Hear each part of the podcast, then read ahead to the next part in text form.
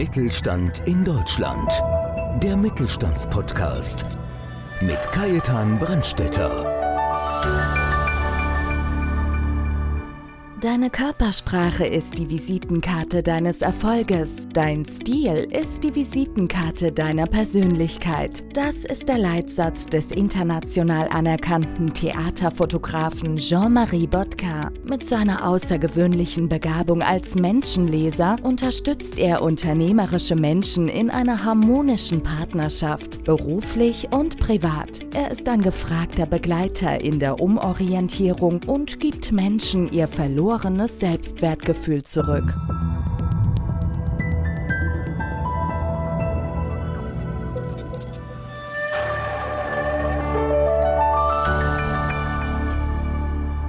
Ich bin Kajetan Brandstätter vom Podcast Mittelstand. Und heute haben wir wieder einen ganz besonderen Gast, einen spannenden Gast bei uns, den Jean-Marie Bodguin. In Wikipedia ist zu lesen, im Jahr 1957 absolvierte Bodguin sein Abitur, danach Studium des klassischen Theaters 1959 Studium der Romanistik, Pädagogik und Kunsterziehung an der Universität Gent. 1960 begann er sein Studium der Malerei und Kunsterziehung bei dem angesehenen belgischen Künstler Octave Landu.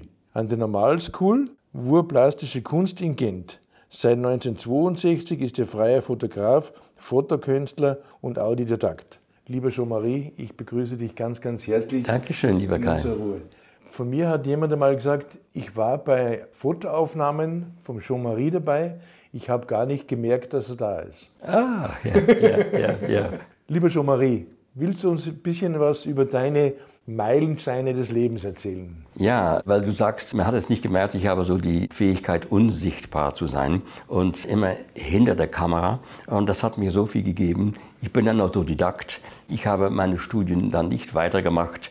Ich habe natürlich mich immer für Psychologie interessiert und der Mensch ist so interessant, wie du immer sagtest, der Mensch ist der Mittelpunkt. Und beim Fotografieren von Tausenden und Abertausende Schauspieler, Sänger, Tänzer habe ich die Menschen kennengelernt. Und es hat mir sehr viel Spaß gemacht. Ich habe angefangen mit Begräbnissen in Gent, weil das war sehr gut für die Finanzen, Hochzeiten. Und ich habe meinen Beruf alles alleine gelernt. Alles habe ich als Autodidakt mir selbst aufgebaut. Bis ich dann Theaterfotograf wurde in Gent und ich war nicht mehr so ganz zufrieden. Das Land war mir zu klein, die Straßen waren mir zu eng und in 68 in die Hippie-Zeit, Beatniks waren gerade fertig, bin ich in dieses wunderbare Hippie-München gekommen, wo die große Revolution war auf der Straße. Und ja, das war für mich eine große, große Herausforderung, weil ich hatte natürlich mein Zuhause verlassen und das war sehr schwer, weil ich hätte nie gedacht, dass ich als viersprachige Belgier hier in München eine fünfte Sprache lernen würde, nämlich Deutsch weil meine Sprachen waren Körpersprache, Französisch, Niederländisch und Englisch. Und ich habe die Menschen hier lieben gelernt. Man kann mit den Deutschen so gut diskutieren, Österreicher außerdem auch nicht. Schweizer ist schwieriger, aber bis in der Nacht kann man mit den Menschen diskutieren und hochphilosophisch. Mein Vater hat gesagt, wenn du dich für Philosophie und Psychologie interessierst, dann musst du Deutsch lernen. Niemals, habe ich gesagt. Habe ich mich halt dann an Studenten genommen und dann doch, kurz bevor ich kam, ein bisschen Nachhilfeunterricht. Und dann habe ich angefangen als Nachtreporter bei der Abendzeitung, als Tagesreporter bei der TZ, natürlich für Stern, die Quick damals viele Jahren. Und ich musste alles auch hier lernen. Ja? Also wie ticken die Menschen und so weiter. Und ich hatte natürlich in Gent viele Haustiere, Wildkatzen und einen Löwen. Und das ist die Geschichte, wie ich hierher kam, weil eine berühmte Schauspielerin kam mich besuchen, machte ein Interview für eine schweizerische Zeitschrift und sagt, ja, Jean-Marie mit seinen Löwen. Und das war ein Phänomen in Belgien, in Gent, weil mein Löwen lief bei mir wie ein Hund ohne Leine auf der Straße. Und das war ein Phänomen. Und ich habe alles schnell verschenkt, verkauft. Mein Löwe ist leider gestorben, weil ich habe meine Freunde gefragt, kannst du kurz mit meinen Löwen halten? Und die haben das nicht geschafft.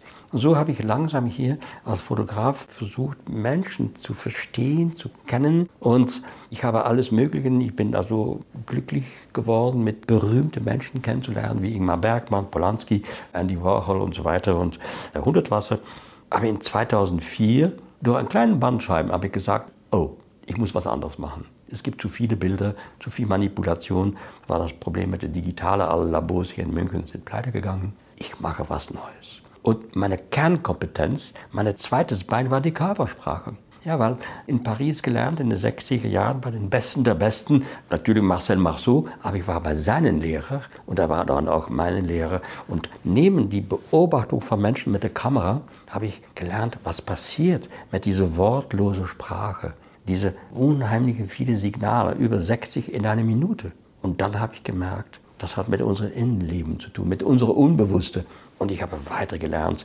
Und ich habe einen wunderbaren Menschen kennengelernt. Das war mein Mentor, Professor Dr. Nosrat Peseschkian, der mir dann diese positive, transkulturelle Psychotherapie beigebracht hat. Ich war einer seiner Schüler, drei Jahre. Ich war mit Ärzten zusammen in seinem Institut und ich bin jetzt zertifizierter Berater in diese positive Psychotherapie. Und das hilft mir mit meiner Beobachtung. Ich bin natürlich auch Gesichtsleser, Face Reader.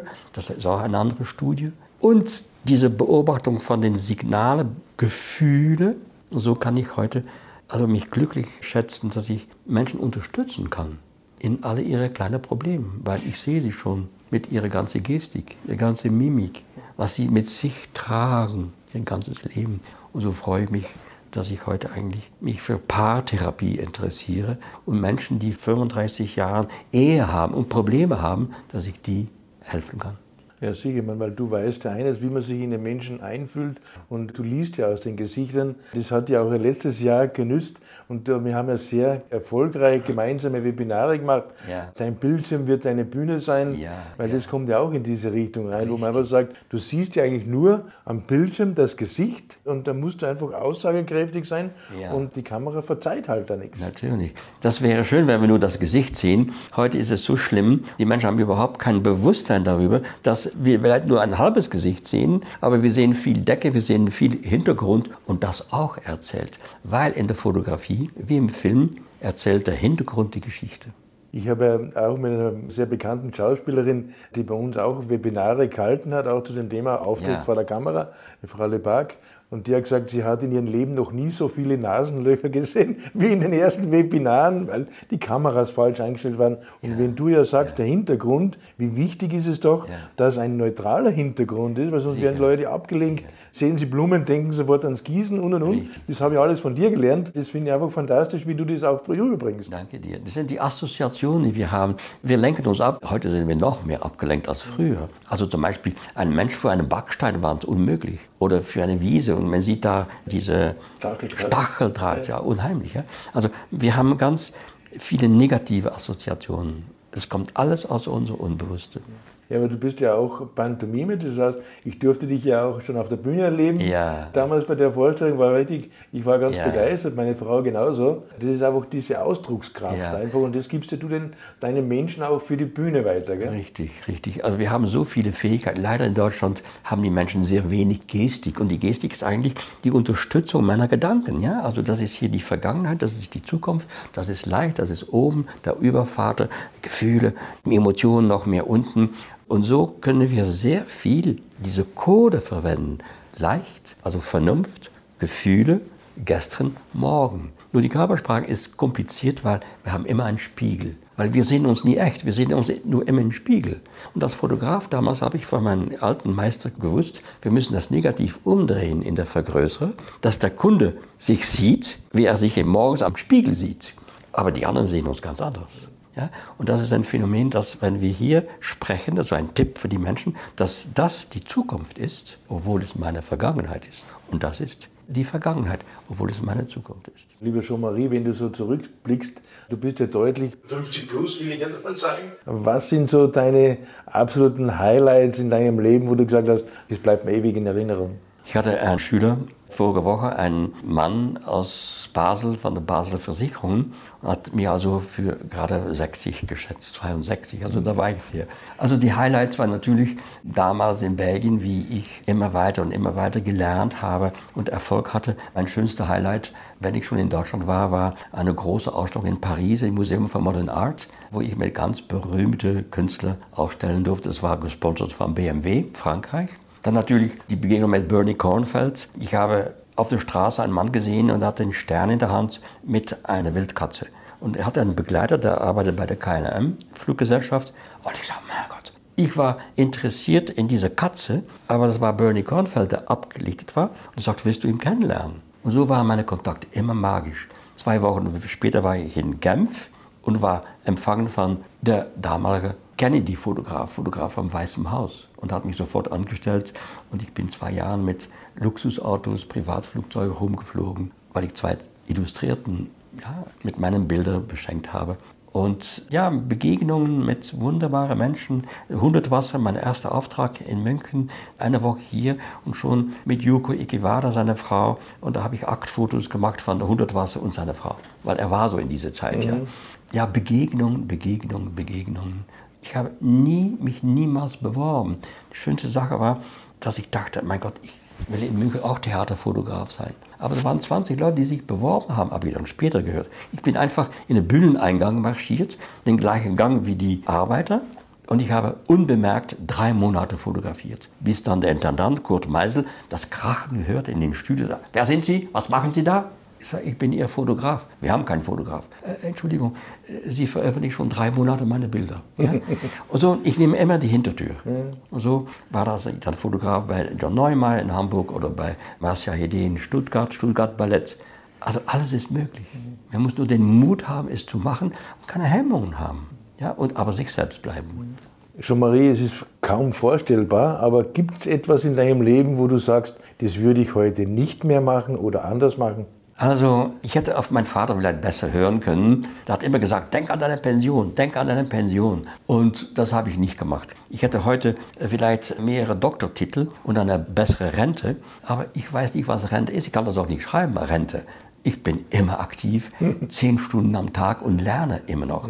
Ich habe jetzt in zwei Tagen einen Kurs über Unternehmensethik das habe ich noch nie gegeben. Aber das kann ich, weil ich habe so viele Daten und so viele Sachen und ich werde zwei Tage online für die Fachhochschule Wien. Das ist für mich kein Problem. Ja, wunderbar. Ja. Wenn du jetzt so die Zukunft oder andersrum muss man so sehen, die letzten zwei Jahre eigentlich schon, wo wir eigentlich die Pandemie haben, das hat ja wahnsinnig viel eigentlich im Menschen auch verändert oder bei den Menschen auch verändert. Weil du hast ja früher immer eigentlich nur Präsenzunterricht ja, gegeben, Präsenzworkshops. Was hat sich da bei dir jetzt extrem geändert? Also bei mir selber hat sich sehr wenig geändert. Ich lebe mein ganzes Leben schon zu Hause und ich arbeite. Ich habe nicht Büro und zu Hause. Bei mir ist das eins. Mein Urlaub war immer mein Leben. Das heißt, mein Leben ist mein Urlaub. Und wenn ich in Urlaub ging, war das zum Arbeiten und ich habe zwei Tage angehängt. Was mir sehr weh tut, sind die Menschen, die sich verändert haben. Ja. Zum Beispiel, ich war jetzt gerade die letzten drei Wochen an der Uni in der Humboldt in Ulm und ich habe viele verschiedene Fächer, also Wirtschaftsmathematik, Biochemie, Psychologie und ich mache einen Sonderkurs, wo die Studenten ihre Noten bessern können, Allgemeinnoten und ich sehe, Menschen sind apathisch geworden interessieren sich nicht. Und das, was sie wollen, ist nur Komfortzone. So schnell wie möglich gut viel Geld verdienen, ein Haus, eine Frau und Kinder. Aber nichts anderes interessiert sie in der Welt.